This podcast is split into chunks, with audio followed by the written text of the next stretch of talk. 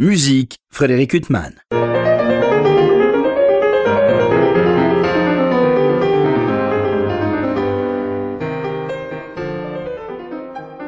Bonjour, euh, Frédéric Huttman au micro. J'ai le plaisir de vous retrouver pour un nouvel entretien. J'ai l'immense plaisir euh, d'interviewer par téléphone Vittorio Forte. Bonjour. Bonjour et merci pour votre invitation. Non, c'est moi qui suis ravi. Alors, c'est une invitation à propos d'un disque magnifique, époustouflant, un très très grand plaisir. Earl Ride euh, Révision, Révision, euh, des transcriptions du pianiste Earl Wild. Alors, Earl Wild, c'est un pianiste qui a été immensément connu euh, aux États-Unis, Vittorio Forte, mais enfin en France, il n'a pas la notoriété qu'il mérite. Alors, comment est venue l'idée de ce disque? L'idée du, disque en soi, il est venu, euh, est, venu à partir de d'un disque que j'avais déjà réalisé en fait avec le label Lyrinx qui s'appelait Voyage mélodique. À l'époque, je cherchais des transcriptions euh, pour compléter justement ce voyage, à la fois euh, musicologique, donc dans des styles différents, et aussi géographique, dans la mesure où je voulais passer outre-Atlantique pour trouver des œuvres composé par des compositeurs américains, et j'avais trouvé ces transcriptions euh, donc de Earl Wild euh, d'œuvres vocales, donc notamment des mélodies de Rachmaninoff et des euh, songs de Gershwin, et j'avais inclus quelques-unes de ces pièces dans ce disque-là en 2016. Ensuite, euh, bien, comme on dit, je suis tombé en amour de cette musique et de ces transcriptions. Et par la suite, j'ai décidé de, plus tard, sachant qu'en 2010, en 2020, on fêtait le dixième anniversaire des, de la mort d'Earl Wild, j'ai décidé de lui consacrer un disque entier. Après, le, la pandémie a fait que le disque est sorti une année plus tard, mais euh, cela n'enlève rien à l'hommage en soi. Oui, parce que Earl Wild, euh, c'est incroyable la carrière qu'il a faite, et puis il a joué dans plein, devant plein de présidents américains. Il a ah créé la Rhapsody in Blue de Gershwin au côté de Toscani. Enfin, il a créé, je veux dire, il l'a interprété. Euh, il a, il a joué au, au, sein des plus grands orchestres, avec les plus grands chefs. Euh, et puis il avait un amour immodéré pour Rachmaninoff qu'il avait entendu enfant. Rachmaninoff pianiste. C'est absolument ça, oui. Il avait entendu Rachmaninoff. En fait, la première fois qu'il l'a entendu, c'était en tant qu'accompagnateur d'une chanteuse. Donc c'est là qu'il a découvert les mélodies. Earl Wild, si je ne me trompe pas, il devait avoir 6 ou 7 ans la première fois qu'il a entendu Rachmaninoff. Et par la suite, il l'a suivi jusqu'à la fin de la vie de Rachmaninoff, en fait. C'est-à-dire à chaque, à chaque apparition de Rachmaninoff, elle voit d'essayer d'être présent. Donc c'est vrai qu'il a, il a été extrêmement charmé par la musique de Rachmaninoff. Et il a été, Earl Wild, un des plus grands interprètes de ses, de ses concertos euh, et, euh, et, de sa rhapsodie, notamment, euh, ainsi que des, des œuvres de, pour piano seul. Mais oui, la carrière d'Earl Wild est une carrière même, je dirais, de celle qui, qui n'en existe presque plus. C'était aux États-Unis, c'était une véritable légende euh, vivante. Et euh, il a joué, oui, vous parlez de l'anecdote des six présidents. Il a joué avec les plus grands chefs. Il a accompagné lors de de très nombreux déplacements. Eleanor Roosevelt, euh, en fait, elle White partait avec elle et euh, au début des, des, euh, des euh, discours qu'elle devait faire, il jouait au piano le, le thème de l'hymne national américain. Donc c'est quelqu'un qui a été extrêmement apprécié. Apparemment, moi je l'ai pas connu personnellement, mais c'était un homme d'un très grand charme, d'une extraordinaire élégance et bien sûr un virtuose hors norme qui était capable de jouer n'importe quelle œuvre du répertoire, aussi bien le grand répertoire pianistique du très grand romantisme, et ainsi que, que la, musique un peu plus rare, comme celle de Metner. Il a, il a un disque Metner par El Wild qui est magnifique. Le, Rossignol perdu de Reynaldo Hahn aussi, ça a été un des premiers à jouer ce genre de répertoire. Le concerto de Charvenka, bien sûr, on disait les, œuvres de Rachman, on fait toutes les grandes transcriptions des grands transcripteurs romantiques et post-romantiques. Oui, mais alors Vittorio Forte, euh, vous interprétez ce disque, on va en parler, c'est magnifique ce que, que vous faites. Euh, c'est à la fois d'une très grande virtuosité, mais sans virtuosité gratuite. Euh, c'est toujours très poétique, mais en même temps, il y a la référence de Earl ou Rachmaninoff, pianiste, dont on connaît les enregistrements. C'est pas comme si vous aviez enregistré un disque de transcription, je sais pas, de Busoni ou d'autres grands pianistes dont on n'a pas de témoignages euh, vraiment, ou très peu de témoignages discographiques. Là, vous êtes confronté à l'image discographique de Earl lui-même. Vous avez beaucoup écouté ces disques alors juste justement, j'ai essayé d'éviter. oui. Oui, j'ai essayé d'éviter parce que c'est tellement facile de tomber dans l'imitation lorsqu'en plus il s'agit d'œuvres créées par le pianiste lui-même. Euh, j'ai bien sûr euh, écouté pour choisir, pour faire des choix, mais aussi dans des versions qui ne, ne qui n'étaient pas celles de Wilde lui-même. Euh, effectivement, les quelques pièces que j'ai pu écouter par lui sont d'une telle, d'une telle spontanéité, d'un tel naturel, euh, qui sont inégalables. Je ne, je ne prétendrai jamais, euh, ne serait-ce que me rapprocher de ces versions-là. Mais en revanche, je, j'ai appris et, et, approfondi ce répertoire avec énormément de passion et, et j'ai essayé vraiment de livrer un peu de moi dans chacune des pièces de ce disque finalement. Mais est-ce qu'il a une postérité, Pearl Wild Enfin, je veux dire, au nez des élèves aux États-Unis Ou, ou est-ce que, comme ça, c'est un météore comme Horowitz ou d'autres grands pianistes qui n'ont pas vraiment laissé de filiation euh, il, il, avait des élèves euh... il, a, il, a, beaucoup enseigné, finalement, beaucoup enseigné. Et euh, même à la Juilliard School, euh, en tant que professeur invité, il a donné beaucoup de masterclass. Donc, il y a des, des élèves. Il n'y a je pense pas de filiation directe comme avec comme avec Leon Fleischer, par exemple, qui a été un très grand pianiste, mais que, qui s'est vraiment énormément consacré à la pédagogie, ce qui fait qu'il y a énormément de grands pianistes aujourd'hui aussi qui appartiennent un peu à cette, euh, on peut dire, école pianistique, entre guillemets. Euh, Earl White, c'est pas vraiment le cas. Par contre, il a influencé euh, peut-être une certaine génération de pianistes, notamment de pianistes américains, en tout cas des pianistes résidents aux États-Unis euh, à l'époque où Earl enseignait. Alors vous, vous ouvrez ce disque, euh, Vittorio Forte, par une œuvre de Heindel, un air et variation euh, euh, absolument magnifique. Et puis vous continuez avec ce célèbre mouvement lent de Marcello, euh, de concerto pour hautbois, je crois, transcrit par Earl White. En fait, vous, vous, vous, tournez autour de Bach, mais vous n'abordez jamais frontalement Bach dans ce disque. Vous, vous finissez ah, oui. par Carl Philippe Emmanuel Bach on écoute un, un, hommage à la deuxième partita dans une, un, un, air d'après Gershwin, ça on va en parler. Et en fait, euh, on est toujours aux abords de Bach, et comme si vous n'osiez pas vous confronter à sa musique. Mais peut-être que je m'égare. C'est drôle ce que vous dites, d'autant plus que dernièrement, effectivement, enfin depuis l'année dernière, je me suis de nouveau rapproché à la musique de Bach. Euh, Bach que j'ai joué beaucoup durant mes études euh, pour tout un tas de raisons et pour tout un tas de projets. Mais effectivement, bon, là, c'est tout, est, tout est un peu clin d'œil finalement euh, dans cette dans, dans ce disque. Euh, Earl White n'a pas fait de transcription d'œuvres de Bach, notamment euh, originales, disons, si ce n'est la sarabande de la première partita, euh, qu'il a transcrite à la manière de Poulenc. J'aurais pu l'inclure aussi dans ce disque, mais euh, finalement il fallait faire un choix. Le disque est déjà totalement rempli par euh, par toutes ces transcriptions. Mais euh, je promets aux auditeurs qu'un jour, un, jour, je j'enregistrerai un disque consacré à à, Bach Papa, puisque j'ai fait un disque consacré à, Carl Philippe Emmanuel Bach, avec euh, une douzaine d'œuvres de, ce fils compositeur exceptionnel aussi. C'était mon, avant-dernier disque finalement. Mais alors, ce qu'il y a de formidable dans ce disque, Earl Wild Révision, votre dernier disque, Vittorio Forte, paru pour euh, ce label euh, Obradec, Obradec c'est qu'il euh, y a une grande unité avec des œuvres qui n'ont rien à voir les unes avec les autres. C'est-à-dire que c'est un voyage euh, absolument magnifique. C'est toujours un immense plaisir du début à la fin. Et pourtant, quand même, on est de Marcello, euh, Heindel à Gershwin, on pourrait se dire que on va quand même, on saute du coq à l'âne. Et ben pas du tout. Il y a une unité. Alors je sais pas si c'est dû à votre jeu, la, au caractère de, des transcriptions de Earl Wild mais on a toujours l'impression d'être dans le même univers.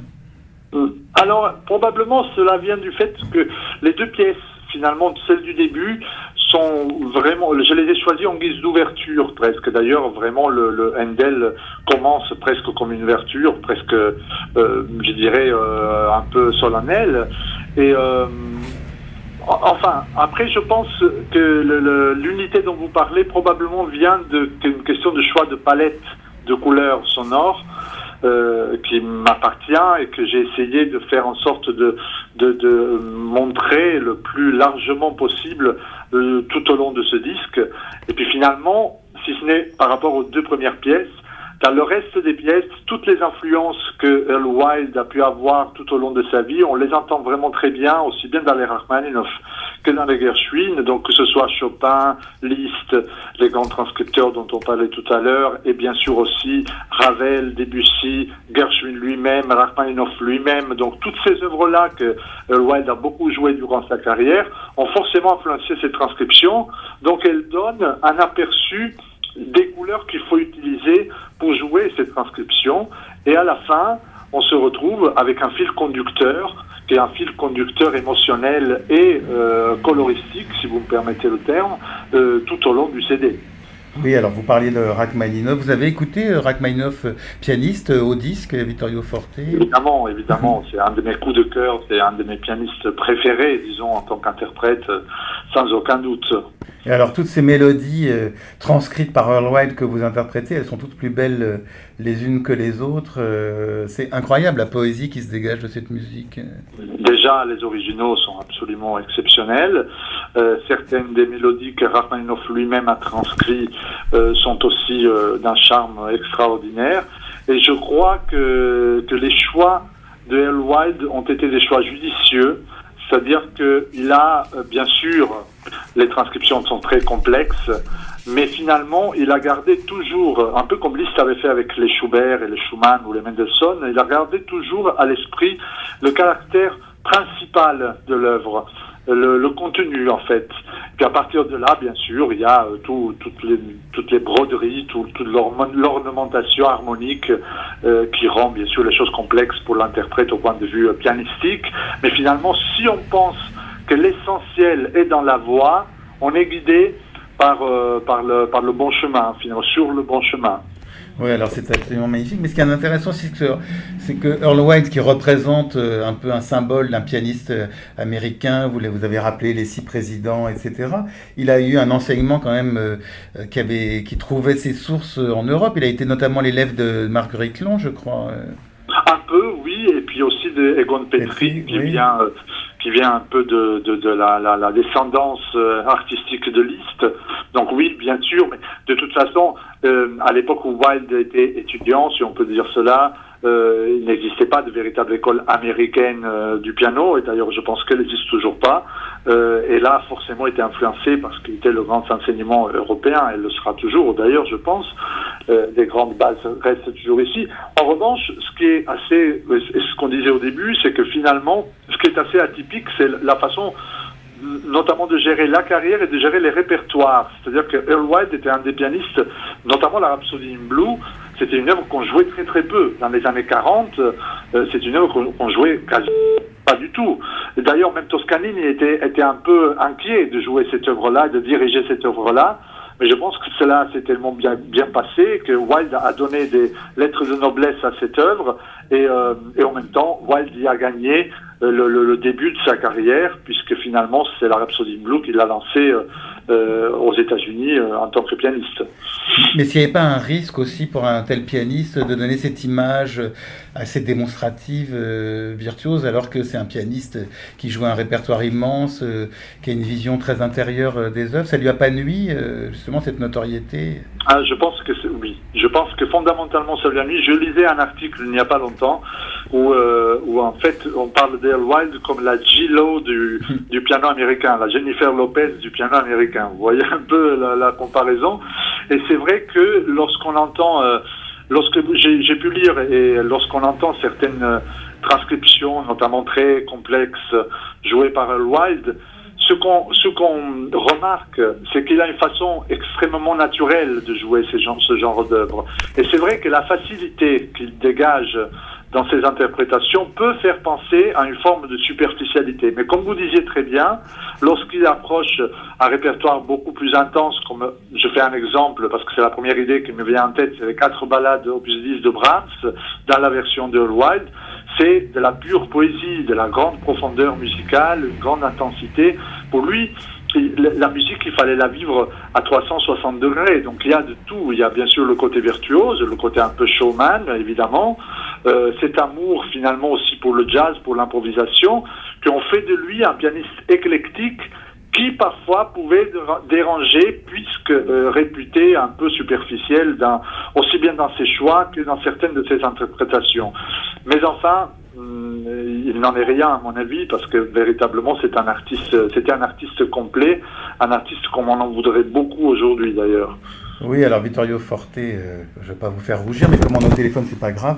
Vous m'avez l'air d'être un parfait héritier de ce pianiste, euh, et tant pis si vous rougissez, euh, je ne le verrai pas. Alors, ce disque, il s'ouvre par Heindel, après c'est Marcello, c'est Adagio, extrait du concerto pour hautbois, et puis il y a ces œuvres de Rachmaninoff, il y a deux mélodies aussi de Tchaïkovski, euh, notamment extrait du, Lac des Signes, ça aussi c'est magnifique. Il y a aussi l'autre gros morceau, et en fait les deux gros piliers de ce disque, outre les chefs-d'œuvre qu'on a évoqués, donc c'est Rachmaninoff et Gershwin. Et je dois dire que quand j'ai écouté votre disque, j'ai savouré euh, Rachmaninoff, Tchaïkovski et les autres. Et puis j'ai eu un peu peur euh, au moment d'aborder Gershwin en, me disant, parce que parfois les pianistes classiques euh, ont un problème avec cette musique. Et je dois dire que j'ai été époustouflé. Alors c'est quoi la difficulté pour un pianiste classique, justement, quand on interprète euh, du Gershwin bah, Gershwin lui-même disait une chose extrêmement importante, à la fois banale et importante, c'est que finalement la musique c'est le rythme.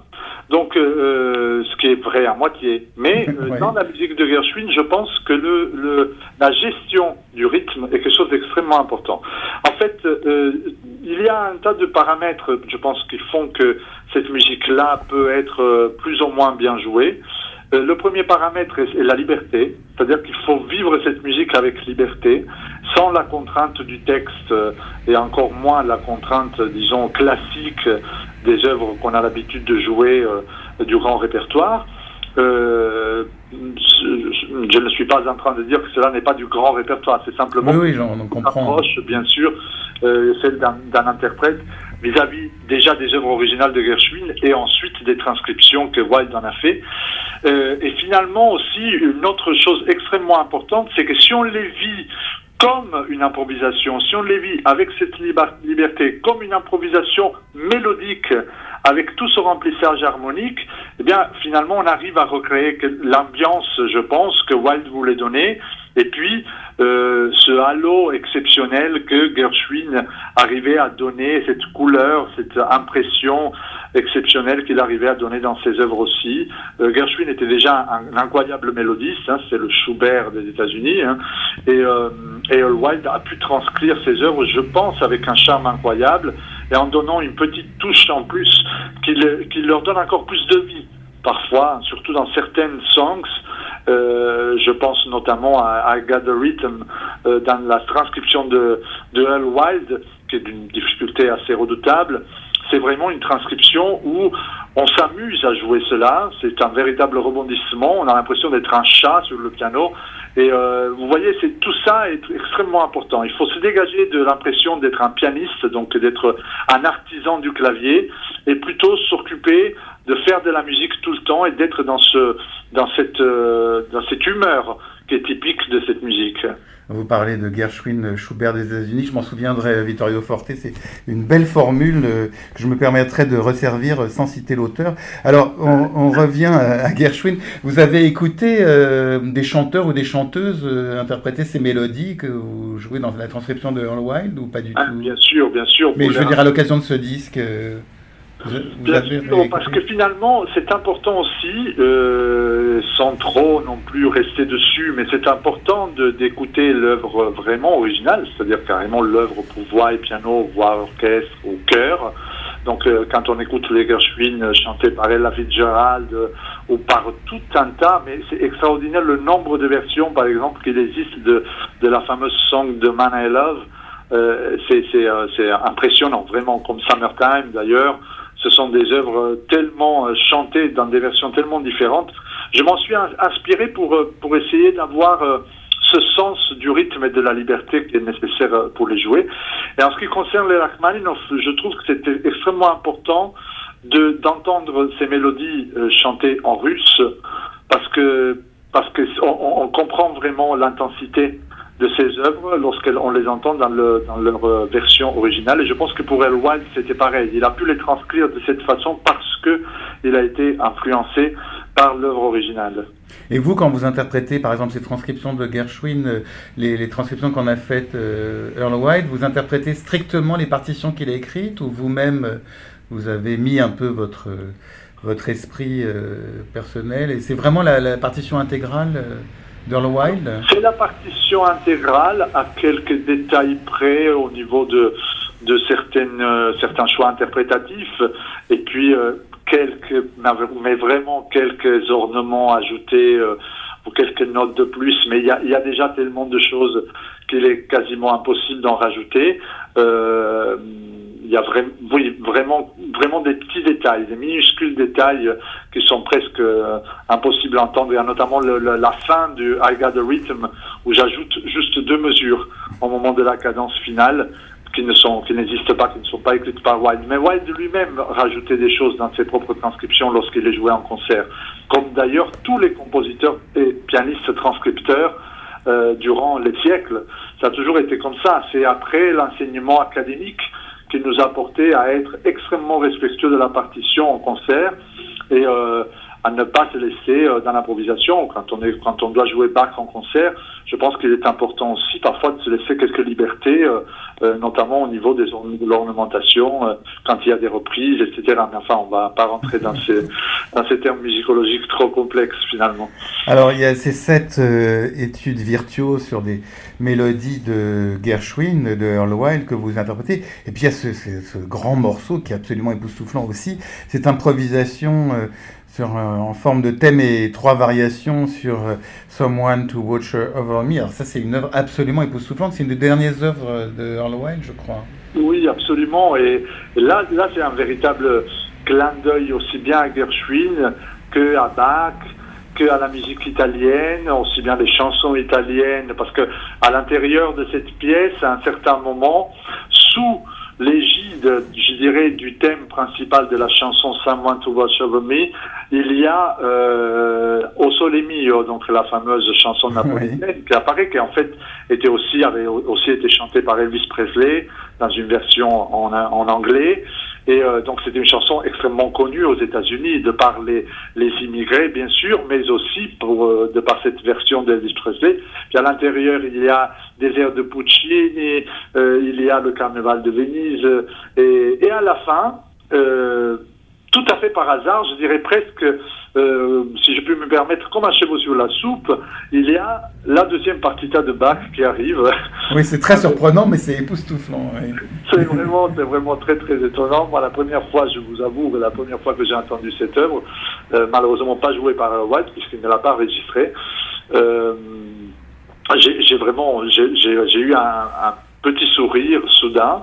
Je me suis dit, c'est quand même incroyable parce qu'en plus, il transforme ce thème-là et il euh, rythmiquement, donc il devient une sorte de tango et euh, il arrive à un certain moment, d'une façon extrêmement charmante, élégante et très raffinée, à inclure le thème de Someone to Watch Your de la chanson de Gershwin, de Gershwin, tout en déroulant, en continuant de dérouler le, thème de la partita en dominant du Bach. Et ensuite, les deux se rejoignent encore en retrouvant aussi la fugue, la deuxième, euh, du deuxième prélude des fugues de Bach du premier, livre. Donc voilà, toute une sorte, une sorte encore une fois de mélange de toutes ces influences de, de, Earl qu'on retrouve euh, avec, euh, avec Gershwin mis en, mis en avant et tout le reste qui vient entourer cette musique que je trouve extrêmement intéressante et plaisante à jouer et à écouter. Oui, alors euh, je ne sais pas si c'est plaisant à jouer parce que ça a l'air redoutablement difficile, mais en tout cas à écouter, c'est vraiment un immense euh, plaisir. Quand on vous écoute, euh, Vittorio Forte, parler de cette œuvre sans l'avoir écoutée, on a l'impression justement qu'il y a tellement d'éléments composites, on se demande ce que ça donne, mais en fait, quand on l'écoute, ça paraît très naturel, tous ces éléments composites. Oui, parce que je pense que c'est parti d'une improvisation, c'est le, titre même de l'œuvre, et lorsque ça part d'une improvisation, finalement, ça reste très naturel. Euh, la partition que j'ai que j'ai étudiée pour euh, pour le disque, c'est une partition manuscrite de Earl Wild. Donc finalement, euh, je, pense que c'est quelque chose qui a été vraiment composé, probablement même pas fini, parce que la fin d'ailleurs est un peu abrupte de cette pièce. Euh, il, part un peu dans une sorte de paradis sonore et, ensuite juste deux mesures de clôture avec une gamme de si majeurs qui se termine avec euh, une sorte de claquement de porte en do majeur.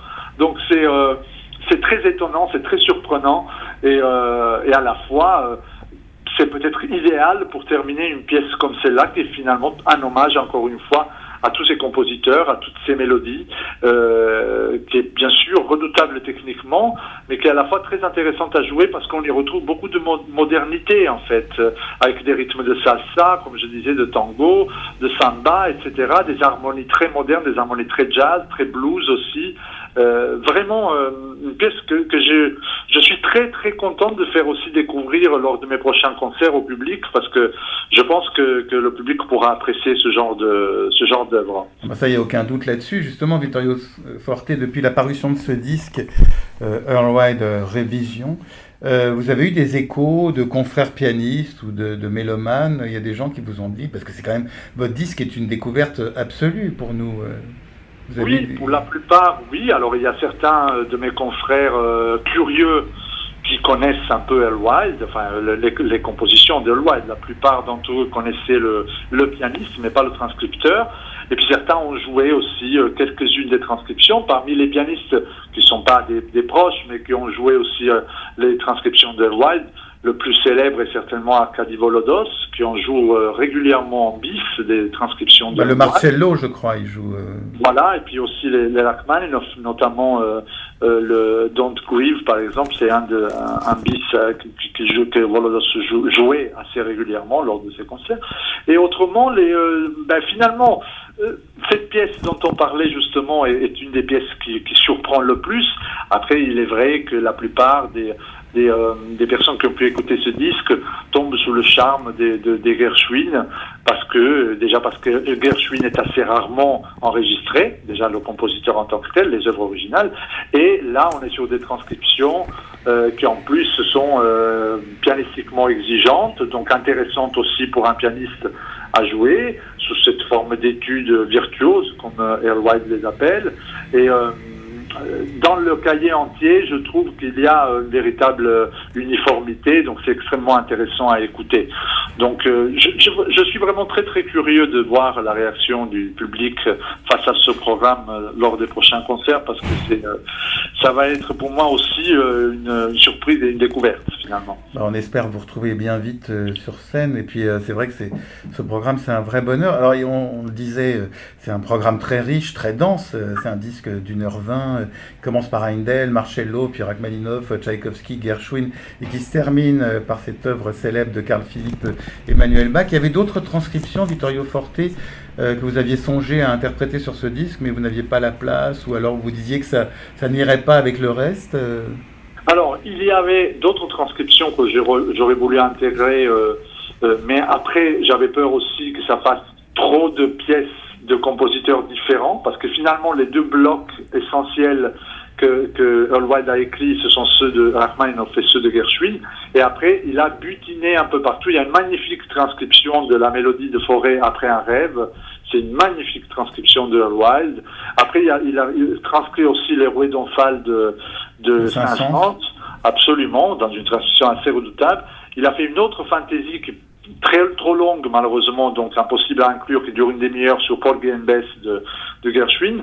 Et il y a aussi euh, des réminiscences, une sorte de paraphrase d'environ 10 minutes sur la, la, musique de Disney de Blanche-Neige. Euh, donc vous voyez un peu le genre de transcription que, que Wild approchait. Et euh, et puis finalement, en fait, mon idée principale au départ, c'était d'inclure la Rhapsody in Blue dans ce disque, la Rhapsody in Blue dans la version de Gershwin pour piano seul, pour pouvoir donner, rendre hommage, euh, un, hommage complet à Earl Wild, parce que c'est une pièce à laquelle euh, Earl Wild, je pense, tenait beaucoup, en tout cas à, à, laquelle il devait beaucoup. Euh, malheureusement, pour des questions de timing du disque et pour des questions aussi de, de euh, une séance d'enregistrement qui a dû être écourtée à cause de la pandémie. Je n'ai pas pu, euh, pu faire cette Rhapsody in Blue, mais ce sera, ce n'est que partie remise finalement. Bah, écoutez, vous nous donnez bien envie, là, avec tous les morceaux que vous avez mis de côté, vous n'avez pas pu mettre euh, à cause de la pandémie ou du temps imparti sur ce disque, Vittorio Forte, il faut absolument un volume 2 Earl White, ré, ré, révision. On attend ça avec impatience.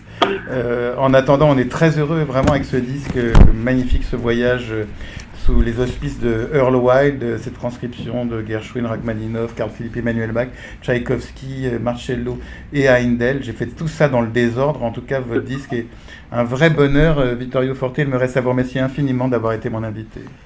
C'est à moi de vous remercier. Cela me fait très très plaisir. Merci beaucoup. Merci.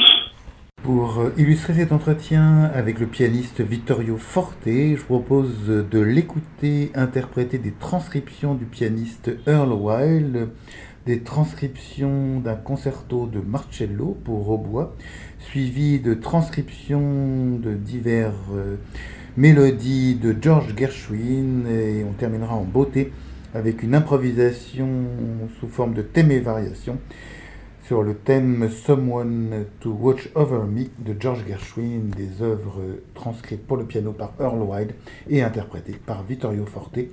Je vous souhaite une très belle écoute, bonne fin de soirée sur RCJ.